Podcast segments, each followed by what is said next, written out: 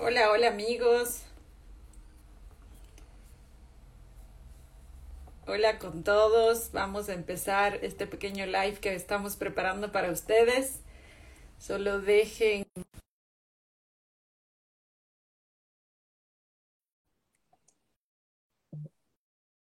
Eso.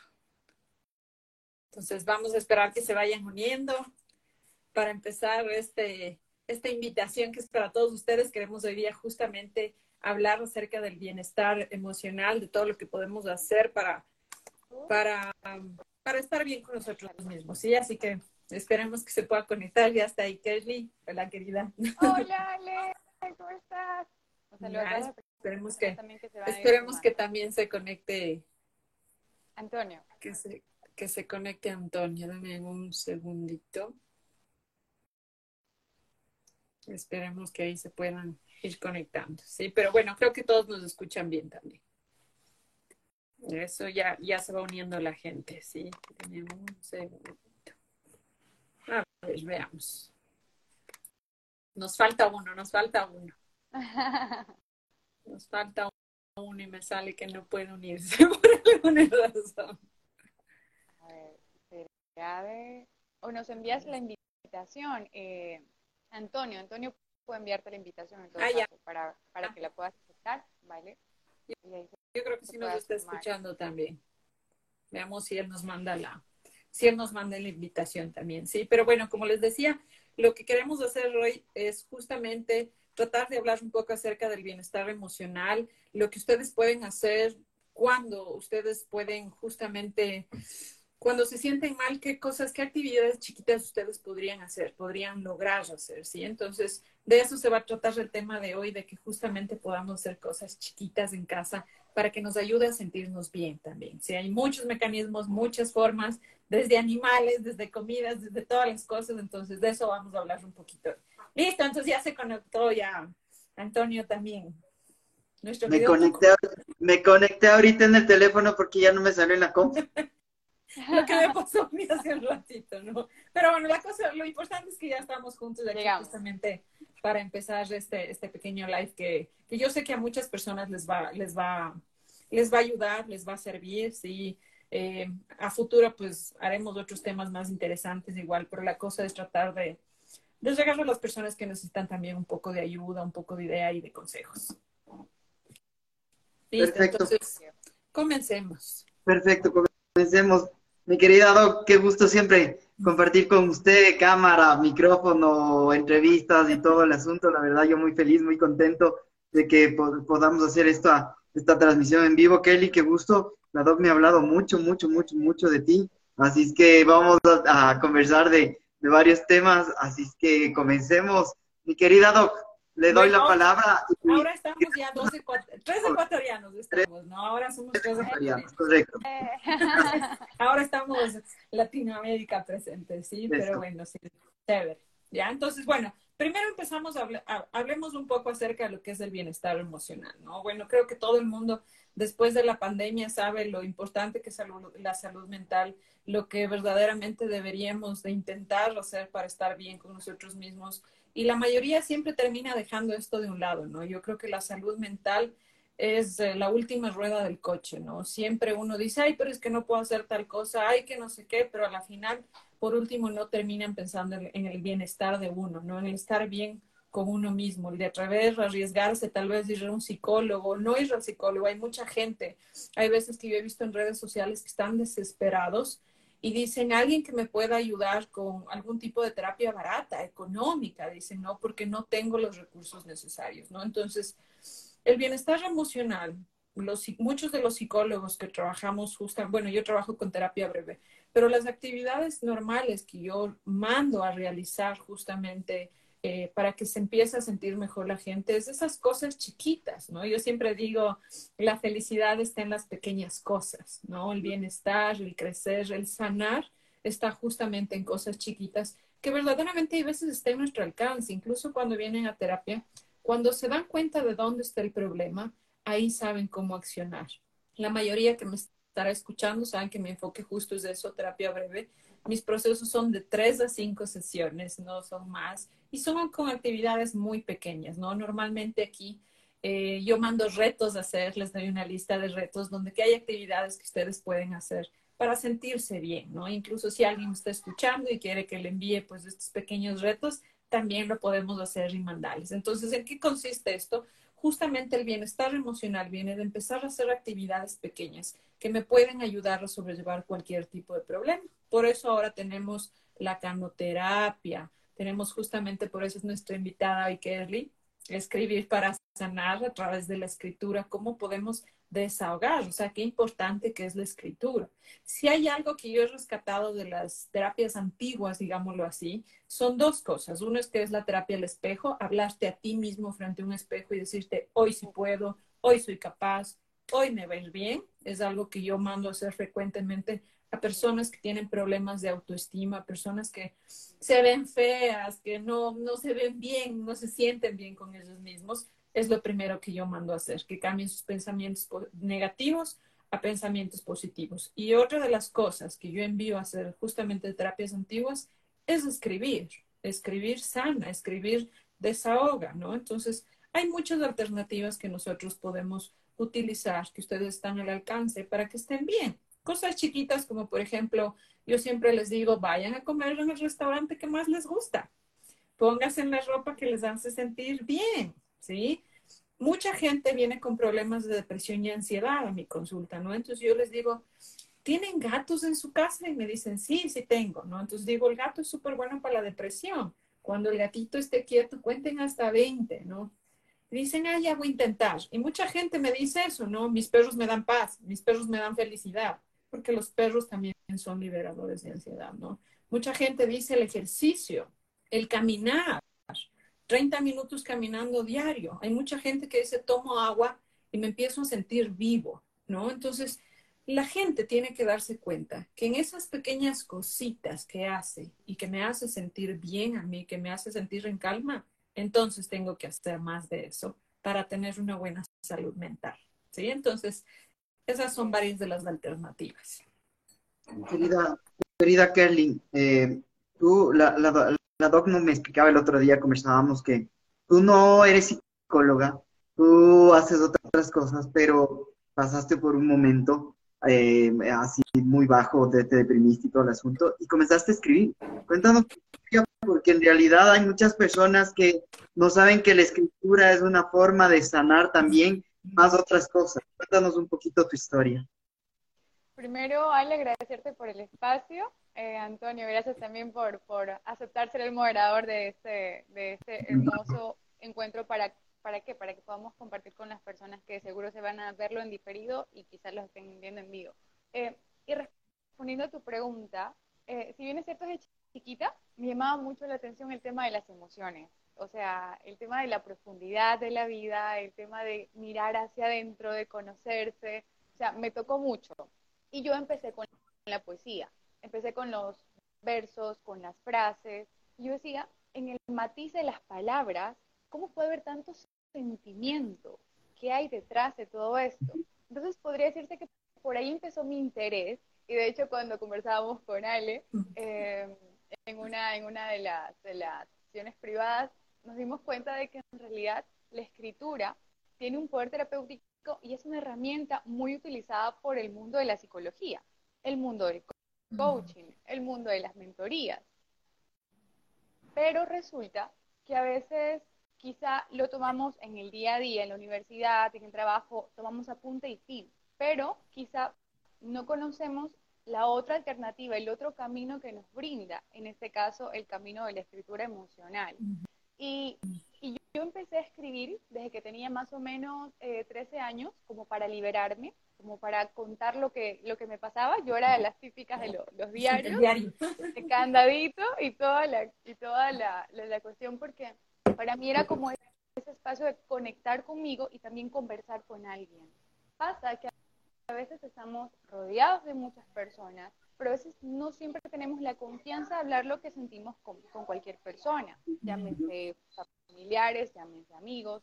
Entonces, en este camino, eh, recuerdo que como a mí me gustaba escribir desde chiquita, me llamaba mucho la atención el tema de los diarios, ponerle candadito, tu privacidad, el tema de que nadie se entera de lo que escribes allí. Y lo más interesante era que cada vez que yo escribía, sentía que de alguna u otra manera yo me liberaba de algo. Yo no sabía de qué en ese entonces, pero sabía que me estaba liberando de algo. Entonces cuando yo empiezo ese camino, fue como, espera, ¿qué es lo que está pasando? ¿Cómo, o sea, qué, qué surge? ¿Qué, ¿Qué hay detrás de plasmarlo en el papel y de sentirme mejor luego? Entonces, en ese camino fue em, esa búsqueda, ¿no? De decir, ok, si esto me está sirviendo cuando salgo de clases, del colegio, en el día a día, o sea, ¿por qué no utilizarlo en los momentos más, más cruciales de nuestras vidas? Que comúnmente se da en las frustraciones, excepciones o en esos duelos o en esos momentos en donde uno está sobrecargado, abrumado, estresado del trabajo o justo tienes una ruptura sentimental y estás con toda esa carga emocional que uno no sabe para dónde agarrar, entonces es allí donde el diario, donde la libreta, donde la hoja, lo que tengas a la mano para escribir, te sana, te salva en ese momento.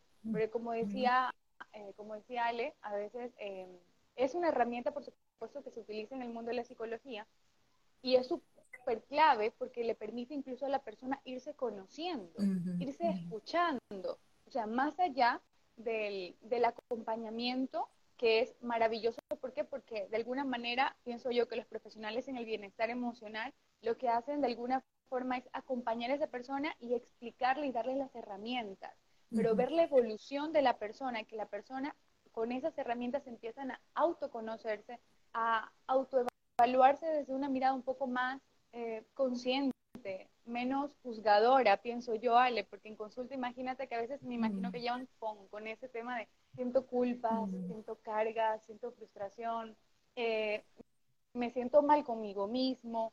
Entonces pienso que de alguna manera eh, la escritura es como que ese camino para irse conociendo, irnos leyendo y poder encontrar muchas respuestas. Carly, ¿qué escribes? Inconsciente. Carly, ¿qué escribes? Escribo para sanar. ¿Pero qué? Para sanar. Eh, en este caso hago journaling. En las mañanas, por ejemplo, escribo las razones por las que me siento agradecida en la vida.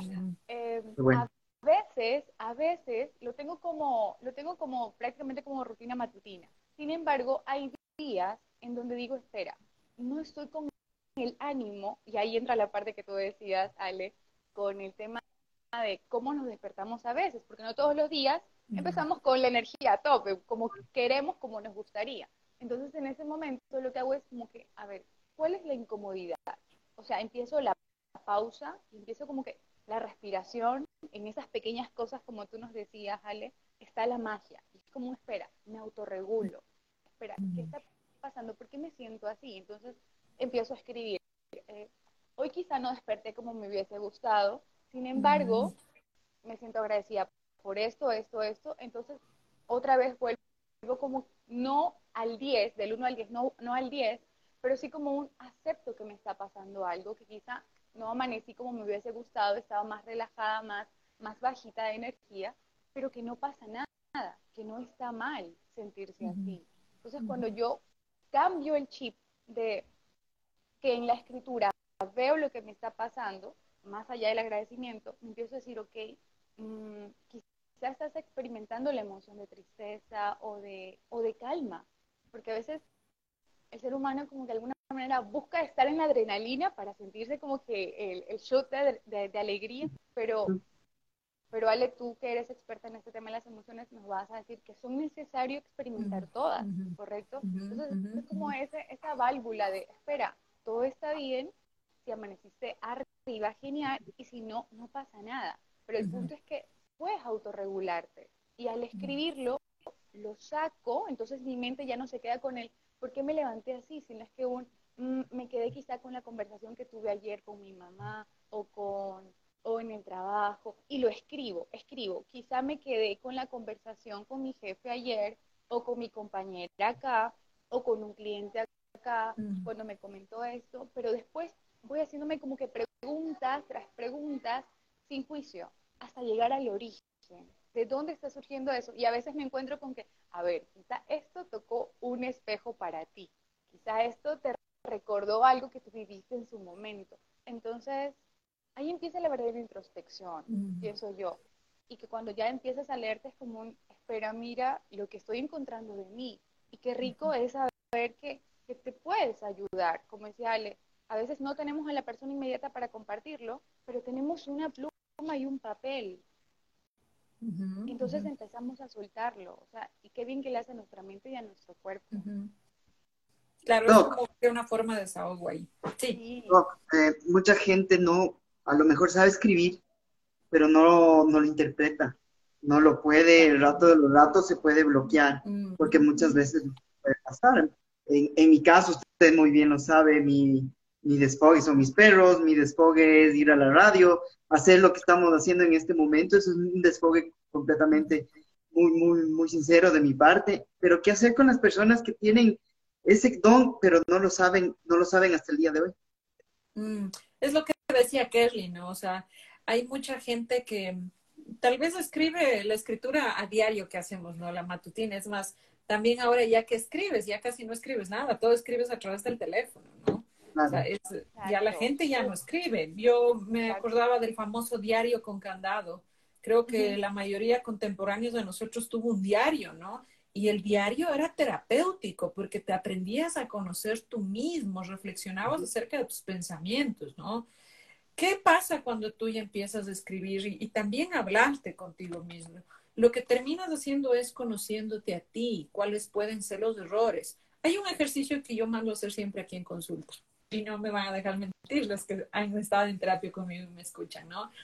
Yo siempre cuando les escucho que son muy negativos, que se quejan de todo, se critican de todo y se sienten culpables, le digo, vas a hacer durante ocho días, vas a evitar decir no y te vas a escuchar cuántas veces dices no y criticas o te juzgas o todo hay justificativo, ¿no? Y cuando hacen este ejercicio, se dan cuenta que la cosa estaba grave, ¿no? O sea, que, que lo que terminamos haciendo siempre es criticándonos pero es una manera de conocerte, de hablarte contigo mismo, porque en el momento en que tú haces este ejercicio dices, es verdad, tengo que dejar de quejarme de todo. Yo tengo en esto los retos que les decía, tengo una actividad que justamente dice, escribe y agradece lo que tienes. Porque cuando tú lo ves en un papel escrito, porque es muy diferente también pensar, cuando tú lo escribes y lo vuelves a leer y lo vuelves a revisar, primero el cerebro coge la información doble, ¿no? que es lo que también hace la programación neurolingüística. Entonces, en el momento en que tú llevas y traes la, otra vez el mensaje, entonces tú asimilas el doble y conectas contigo y te das cuenta de lo que está sucediendo, ¿no? Entonces, son muchas cosas que justamente podemos hacer para, para estar bien con nosotros, ¿no? Hay mucha gente, como les dije, hay veces que hasta por falta de tiempo, porque la salud mental es puesta a un lado, el bienestar con uno mismo es puesto a un lado, pero puedes hacer ciertas cosas en casa. Yo alguna vez escuché a alguien que me dijo, yo me sentía súper mal y no tenía plantas en la casa ni nada. Y desde que empecé terapia me compré una planta, me dijo, ¿no? Yo le dije, ya, bueno, yo ya casi iba a terminar su terapia y le dije, ¿y cómo está ahora tu planta? Y me dijo, Ale, está hermosa, o sea, floreció. Antes todo se me moría, me dijo, ¿no? Entonces le dije, ¿crees que tiene algo que ver contigo? Y me dijo, claro, todo, ¿no? Entonces, hay muchas formas de que todo es terapéutico también a la final, ¿no? Hay mucha gente que le gusta el agua, mucha gente que le gusta escuchar música. Por eso, por eso, tenemos también la musicoterapia, la terapia, ¿no? Tenemos la, terapia a través de, animales, a través de plantas. Los olores tenemos ahora, ¿no?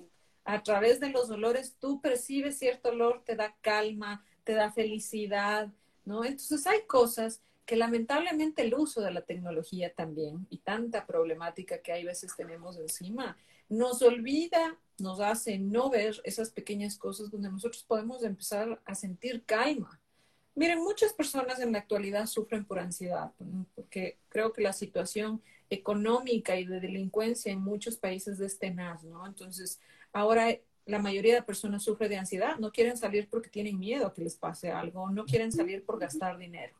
Esa es la verdad, ¿no? Entonces, ¿qué pasa con la ansiedad? Tienes algunas formas de liberar. Primero, escribiendo. Tú escribes lo que sientes y te vas a deshogar, va a bajar tu nivel, te vas a calmar. Tenemos a los perros. Los perros son liberadores de ansiedad. Tenemos los abrazos de, una, un hijo Tú abrazas un hijo, cuenta hasta 20 y vas a ver cómo te va a dar calma. El respirar, el tomar agua, literal, abrazar un árbol. Tú te acuestas en el césped por más de dos minutos y te va a dar calma, ¿no? Entonces, ahora desafortunadamente lo único que hacemos es nos metemos en el Instagram, nos metemos en Facebook, pasamos ahí y en vez de desintoxicar nuestra mente, cuidar nuestro cuerpo y nuestro alma, terminamos llenándonos de más información que tal vez nos sature y a la final no nos ayude a calmar. ¿Sí? Entonces, por ahí va. ¿Cómo empezar a escribir? Mm, Empezando en el momento en que lo sientan.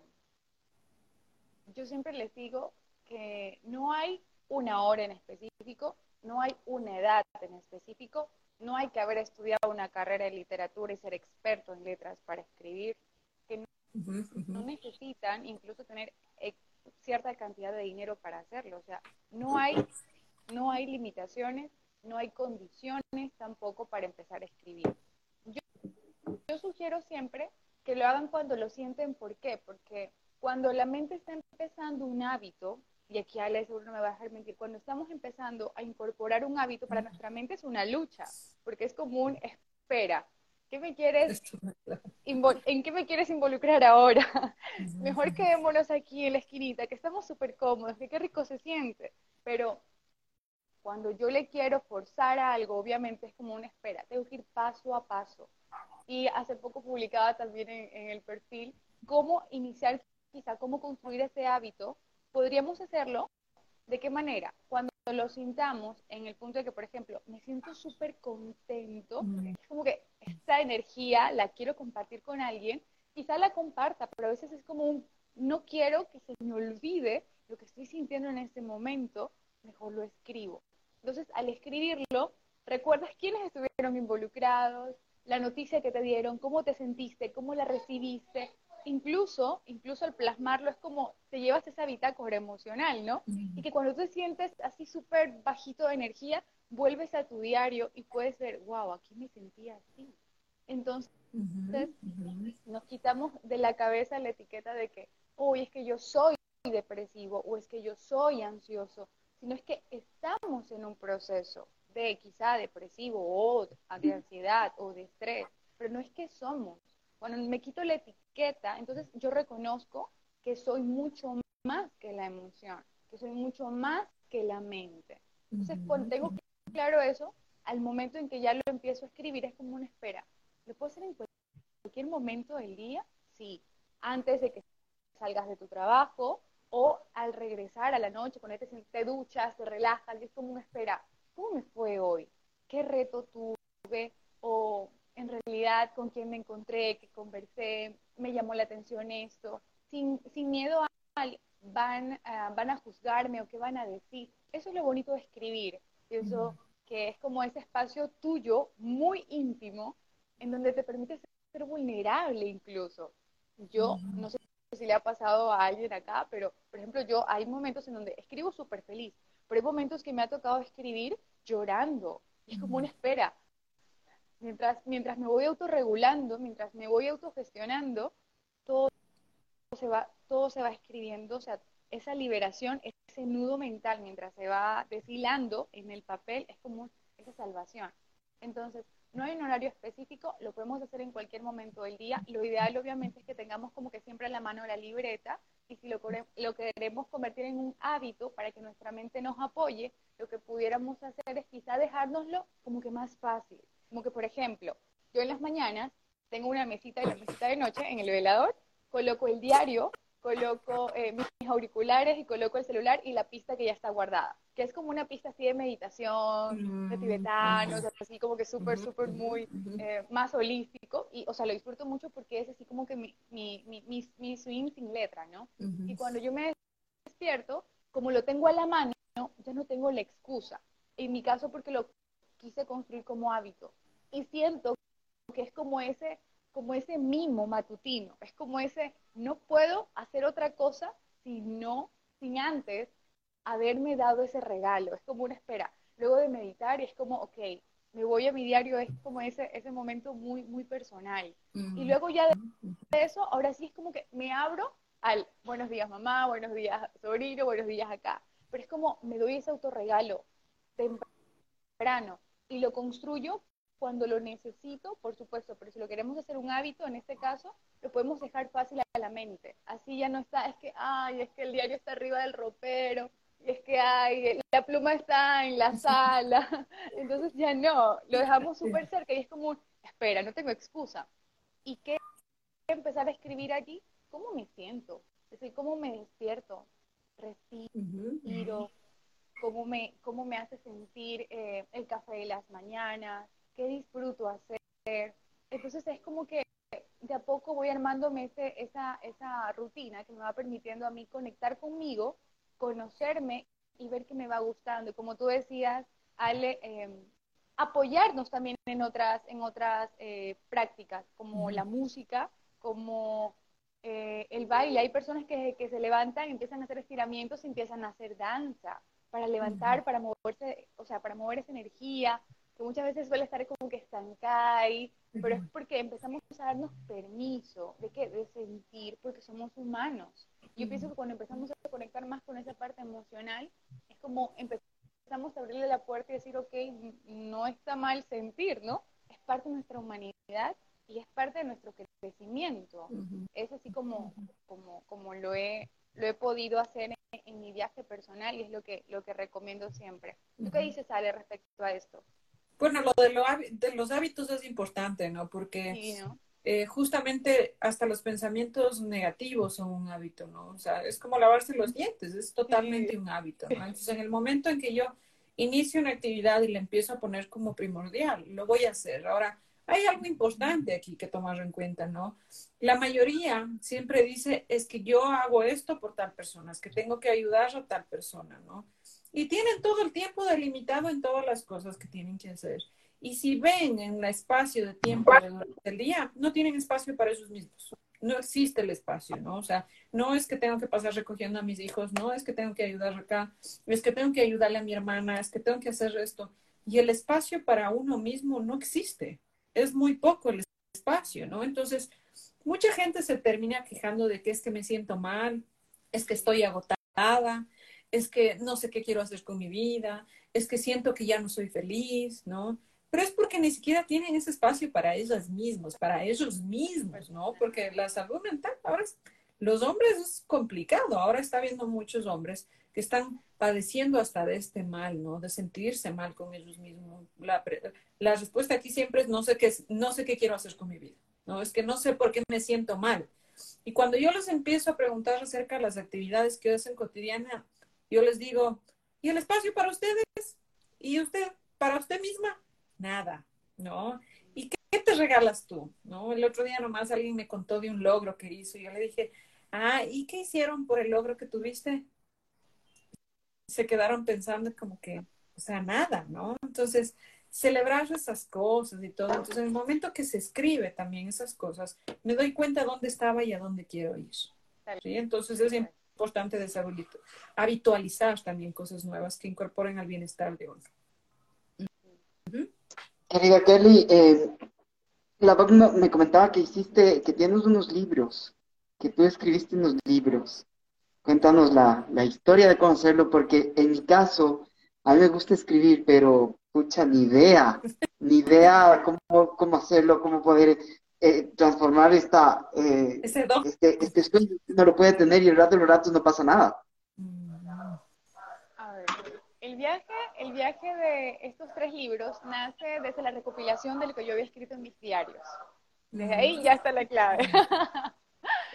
Resulta que yo tenía, bueno, como les decía, desde los 13 años que empezaba a escribir, ahora sí ya en la parte emocional, como que mis sentimientos, mis emociones, todo lo que me pasaba, de alguna forma empezaba a hacer efecto de llamarlo poemas. ¿Por qué? Porque cuando yo estaba en el colegio, gracias a Dios tuve la de tener profesores de literatura maravillosos en donde impulsaban eh, a la literatura ecuatoriana y yo tuve la oportunidad de coincidir con el poema de Dolores Ventimilla. No sé si ustedes lo han escuchado en algún momento, chicos, el famoso poema Quejas, de llamarle pura del sol de la existencia.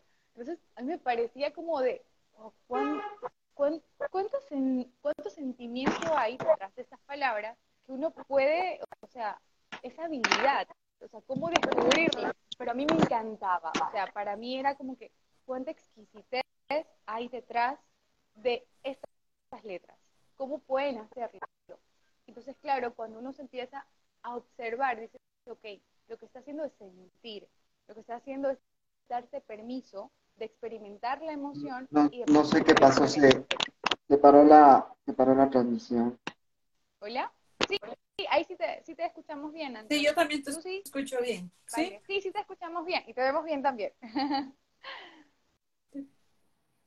sí, me vuelvo a conectar, ¿ya? Ya. Porque no sé qué pasa. Ya.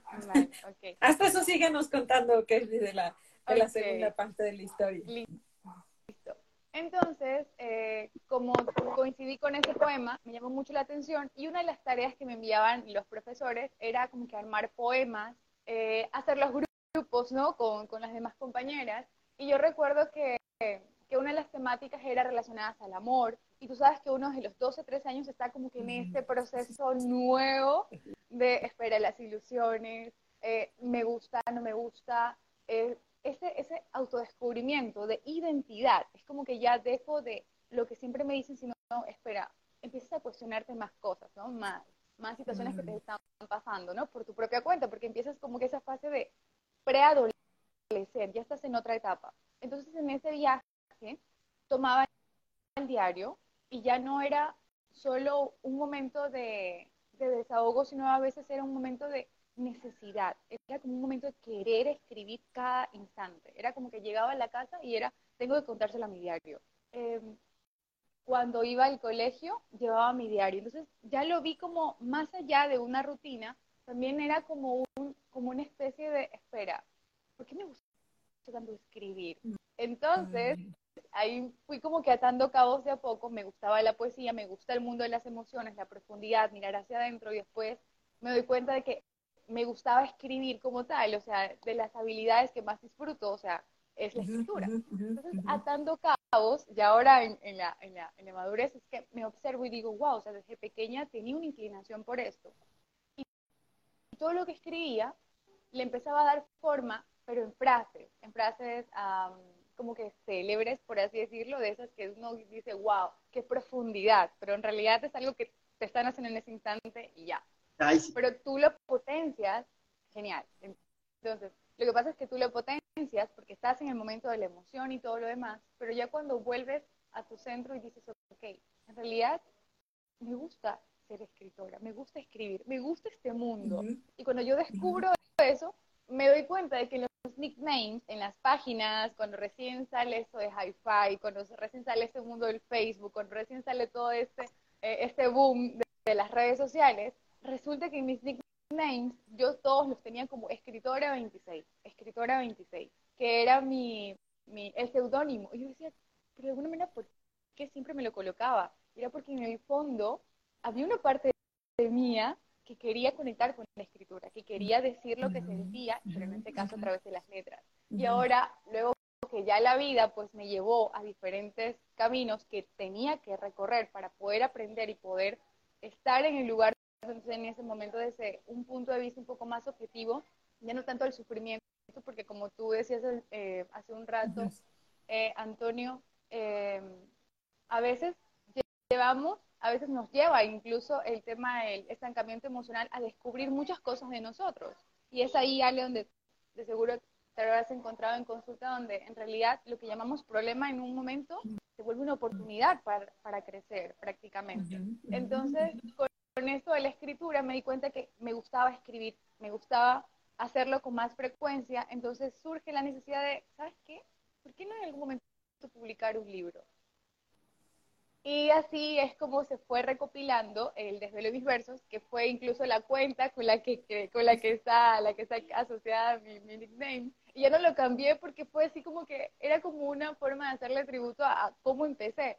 Si ustedes buscan en, en el perfil, o sea, al, al, inicio ustedes van a encontrar frases y poemas, porque ese era mi mundo. Y lo sigue siendo cuando lo, lo busco, cuando lo necesito, cuando lo quiero, pero ya no es ese de, es que si no lo cuento, en poesía. No, ya va desde otra perspectiva, desde una herramienta terapéutica. Pero por supuesto es algo que a mí me, apasiona.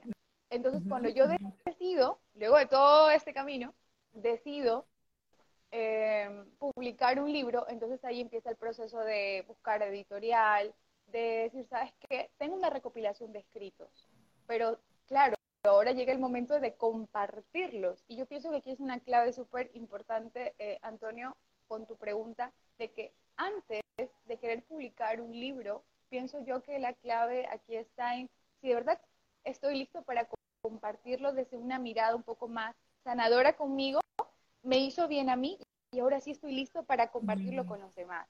Si es que es desde ese ángulo, yo creo que vas a disfrutar el proceso. ¿Por qué? Porque ya escribirlo ya es un disfrute, indistintamente de las circunstancias que se haya vivido, por supuesto, porque cada persona que escribe sabe lo que le demandó ese proceso. Sin embargo, cuando ya hablamos de querer publicarlo, ya es otro proceso, ¿no? Pero ya es desde un punto de vista de espera.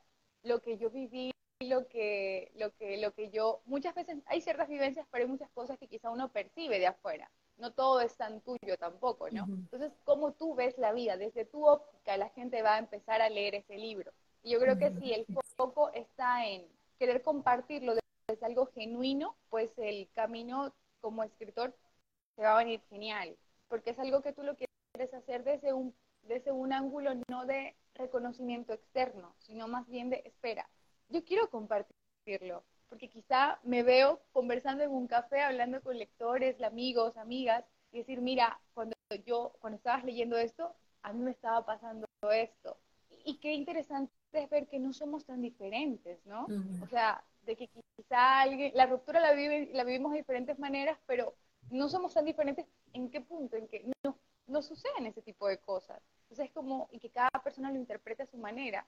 Una persona quizá lo está leyendo como un duelo, otro lo está asociando con algo, alguna pérdida familiar, otro con parejas. Entonces, qué bonito es cómo cada persona resignifica eso que tú escribes. Pero creo que la satisfacción como tal de los libros está en escribir para ti al inicio, porque tú sabes con qué intención lo estás haciendo. Y ya luego, desde la mirada en que tú lo quieres compartir con el mundo, que como yo le digo, dejar un legado a más almas que van a tener la oportunidad de leer eso que tú escribiste, o sea, pienso que ahí ocurre como que la magia. Pero estos tres libros, por ejemplo, fueron como que ¿De qué tratan tus libros?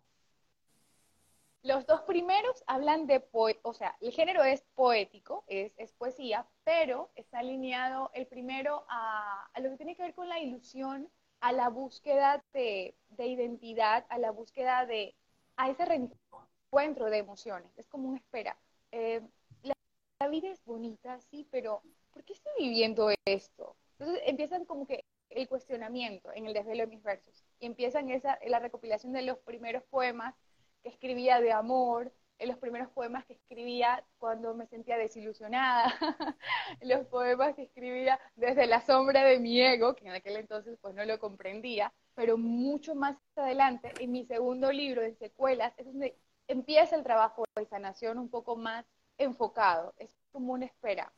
No escribía el libro con el objetivo de, ¿sabes qué? Voy a escribir un libro, por eso voy a escribir este poema que sea así. No, me pasaba que, por ejemplo, eh, por ejemplo, en el segundo libro estaba saliendo una ruptura sentimental, entonces era como el, el momento perfecto, preciso para decir, ok, yo pienso esto, siento esto, pero porque, y como la poesía te permite exacerbar la emoción, y eso es lo que me encanta, es como que, ah, te impulsa, la puedes, eh, la puedes catapultar. Entonces, cuando empecé ese viaje fue como una espera. también decir lo que sientes a través de versos, y me encantaba eh, esa manera de expresarme, y era como un, no, espera, definitivamente la poesía es mi debilidad. Entonces, cuando descubrí ese, ese camino, fue como, en definitiva me quiero quedar con esto, lo disfruto, me gusta. Y, y, allí vi muchas oportunidades como para, para desahogarme, para hacer. Pero pienso yo que, por ejemplo, el segundo, que ya hablamos de, de sanación emocional, ese ya tiene que ver con secuelas. Incluso el libro se llama Secuelas, porque es esa mirada un poco más realista, más, eh, más a desnudar las emociones. Ya un, no es algo romántico, sino un la sombra que hay detrás de la sombra de una emoción, qué tan profundo y qué tan duro nos puede dar cuando no lo sabemos gestionar. Entonces, todo eso, por ejemplo, ya se habla en esa segunda parte, ya en secuelas, en ese camino de autodescubrimiento, de ver cómo a través de las letras podemos sanarnos, cómo podemos levantarnos. Entonces, yo creo que ese camino, por ejemplo, de la poesía me ayudó muchísimo. Y el tercero ya fue como un, como un, un despertar con No puedo hacerte el amor, porque ya quise experimentar el mundo narrativo, pero ya a como novela erótica con carácter social. O sea, quería dejar un mensaje. Quisiera como que me, mi enfoque y, y, pienso que también es súper clave la persona que le gusta escribir, con qué intención quiere compartir ese libro. Porque, por ejemplo, en mis libros yo siempre acostumbro a dejar como que una carta de la autora al final, saliéndome ya ahora sí del, del tema poético, es como ya en mi voz. Le digo, ¿sabes qué? Espero que este libro te dé esto, o en realidad, mira, lo escribí con esta intención, pero espero que tu corazón lo disfrutes de tal manera y, y, y, ya lo demás lo sueltas. Pero es como esa, ese darme permiso de hablar con la persona que está leyendo mi libro y decirle que no somos tan diferentes, que hemos vivido en algún momento esto, pero que podemos sobrellevarlo, que podemos regularnos, que podemos salir adelante, que podemos volver a sentirnos bien y que no está mal sentirse mal, pero desde una mirada un poco más equilibrada, un poco más amorosa con nosotros mismos. Y es allí donde uno empieza a decir, espera, ese, esa autoestima, uno empieza a recuperarla. Y con, con este último libro siento que di el paso para poder abrirme y conectar con la vulnerabilidad, que era una palabra que a mí me costaba sostener, Ale, Antonio, o sea, a mí me costaba porque vulnerabilidad es abrirte, o sea, mostrarte. Y yo decía, no, pero es espera, ¿qué van a decir de ti? ¿Qué van a opinar de ti? O sea, ¿qué van a creer? Pero cuando te haces la pausa, empiezas a cuestionarte, que es lo que justamente decía Ali, me encantó cuando las personas se dan cuenta de, espera, ¿yo por qué estoy actuando así? ¿Por qué no me felicito en el ejemplo que ponías del logro? Es como un, me salgo del automático. Y esa es, o sea, es como que la perla de nuestra vida. Cuando nos cuestionamos, es donde empezamos a encontrar las respuestas. Es donde empezamos a decir, espera, ¿por qué me estoy comportando así? ¿Por qué lo estoy haciendo? ¿O por qué no, de verdad, no me felicito como, como, como mencionabas tú hace un rato, Ale? Entonces yo creo que eh, la escritura de alguna manera fue ese camino para salvarme, para decir lo que sentía, pero también para dejar un legado a las personas que quizá lo lean y, y, y demostrarnos a nosotros mismos que la vulnerabilidad es en realidad ese puente entre nosotros mismos, de que no somos más ni menos que nadie, de que en realidad todos estamos viviendo una historia distinta, pero que trabajamos en la misma conciencia, que somos uno solo, pero que cada uno lo está viviendo en mayor o menor magnitud, dependiendo del aprendizaje que, que tenga que, que, integrar esa alma en esta vida, en este mundo. Entonces yo pienso que por ahí esos tres libros fueron sanación, fueron ese camino de, de ahora permitirme acompañar a otras personas como mentora por el mundo experiencial, por, espera, estuve en una esquina que no sabía qué hacer. De seguro estuve como las pacientes de Ale, esperen, no sé qué hacer con mi vida. Donde uno va con esa sombra y uno dice, por favor, ayúdeme porque ya no sé qué voy a hacer. Me siento sin sentido, sin camino, sin rumbo, repito la historia, o sea, no sé qué me pasa. Así. Pero saber que cuando uno ya lo logra recuperar, logra su sentido, es como, espera, puedes salir de esa situación y puedes reencontrarte contigo mismo y puedes ayudar también a otras personas, que es justamente lo que estamos haciendo eh, aquí, compartiendo las experiencias y herramientas. Seguro, seguro que sí. Yo estoy muy agradecido, la verdad, mi querida Doc, para ir ya terminando el tema. Ya estamos 50 minutos, la verdad, ahorita, eh, y para mí siempre es un gusto conversar. Me encanta este tipo de, de entrevistas, me encanta este tipo de charlas, porque uno va eh, creciendo también de las, eh, y aprendiendo de las cosas que las otras personas hacen más con mi querida Ro, que, que, una maestra para mí es, es, alguien que le quiero mucho. Y ahorita que te conozco, Kelly, pues te quiero invitar también algún rato para, para hacer algún live eh, con mi programa de radio. Así es que y hacer también un podcast que lo, que lo, que lo estoy materializando también. Así que muchas gracias, querida Doc. Le agradezco mucho siempre por todas sus enseñanzas, por todo lo que usted, los consejos que nos da. Y querida Kelly, eh, gracias también por haberte conocido, por haber estado en este live. Pues sí, no, muchas gracias a ustedes también por, por colaborar, ¿no? Esta parte de la escritura realmente yo lo quería topar porque yo escuchaba mucha gente en consulta que les encanta escribir, o sea, les encanta leer y no lo ven como un modo terapéutico también, ¿no? Entonces, yo quería justamente que la gente que nos está escuchando se den cuenta que si no pueden pedir por lo menos esa ayuda profesional a tiempo, que también hagan ciertas cositas que les hagan sentir bien con ustedes mismos, ¿no? Y esta es una parte justamente de la escritura y entre otras cosas que hablamos. Ahora tenemos la facilidad del Internet, escriban en el Internet también, ¿no? Que me puede ayudar a estar bien conmigo mismo. Y les va a salir muchas actividades que son prácticas y que podemos hacer en casa, ¿no? Entonces, me da mucha pena saber que ahora la mayoría de adolescentes se han descuidado de esto de tener un diario propio para que aprendan a conocerse ellos mismos. Pero tal vez a las personas que nos están escuchando y que saben que alguien está pasando por momentos críticos, también nos pueden decir, hey, ¿por qué no escribes tal cosa, no? ¿Por qué no haces? Te regalo un diario, por último, ¿no? No un iPhone, te regalo un diario, ¿no?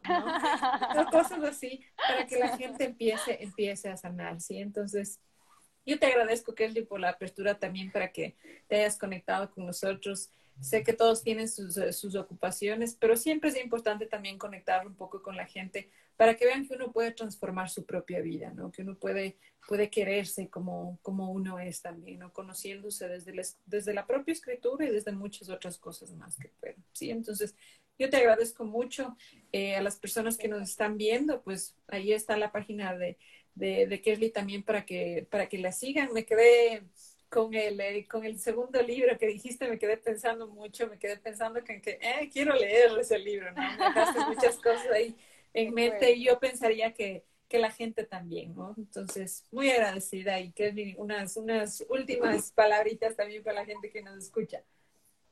Sí, primero, gracias Ale, gracias Antonio, para mí ha sido un placer compartir con ustedes. He disfrutado de la entrevista y espero de todo corazón también las personas que nos hayan acompañado y quienes vayan a ver este video en diferido. Siempre pienso yo que la clave siempre, siempre, siempre va a estar en cómo nos sentimos nunca obviemos eso, nunca pasemos desapercibido por eso, porque cuando estamos mal con nosotros mismos, la vida simplemente empieza a asomarse, empieza a enviar las señales, el cuerpo empieza a avisar, porque hay algo que está aquí, que no estamos mirando. Entonces, la salud emocional, la salud mental, el abrazo matutino, el mirarse al espejo, como decía Ale, todos los tips que hoy se les, se les pudo compartir, tómenlo de la manera en que mejor resuene con ustedes. Habrá algunos que quizá con la escritura resuenen, habrán otros que con el baile, que con la aromaterapia. Armen su kit de autorregulación emocional. Ustedes más o menos, me gustan las velas, me gusta, armen su kit con lo que resuene, con lo que les haga bien, porque si les hace bien, los hace sentir bien y eso se proyecta en las diferentes áreas de su vida. Y creo que esa es, es como que lo más importante, ¿no? En el viaje de crecimiento personal. Así es. Muchísimas gracias. justamente, ¿no? El escucharse. Un abrazo a todos. Listo, chicos, entonces ya estaremos a futuro también haciendo más cosas juntos, ¿sí? Un abrazo a todos, muchas gracias a los que se conectaron y a los que nos van a ver también, pues después en las grabaciones, igual pueden contactarse conmigo, pueden contactarse con Kerly, pueden seguir también a Tuco para que vean todos los podcasts que él, tiene justamente de muchas entrevistas de muchas personas en la parte de salud mental, salud física, síganlo por ahí también por redes. Eh, son temas súper importantes también que él siempre está entrevistando a mucha gente. Y cualquier cosa, pues nos pueden igual escribir, dejar un mensaje. Yo sé que con gusto cualquiera de los tres les podemos estar respondiendo. Sí, entonces, chicos, un abrazo y muchas gracias. No, gracias, gracias, gracias a todos. Chao, chao. Chao, Muchísimas gracias. Chao, chao. Chao.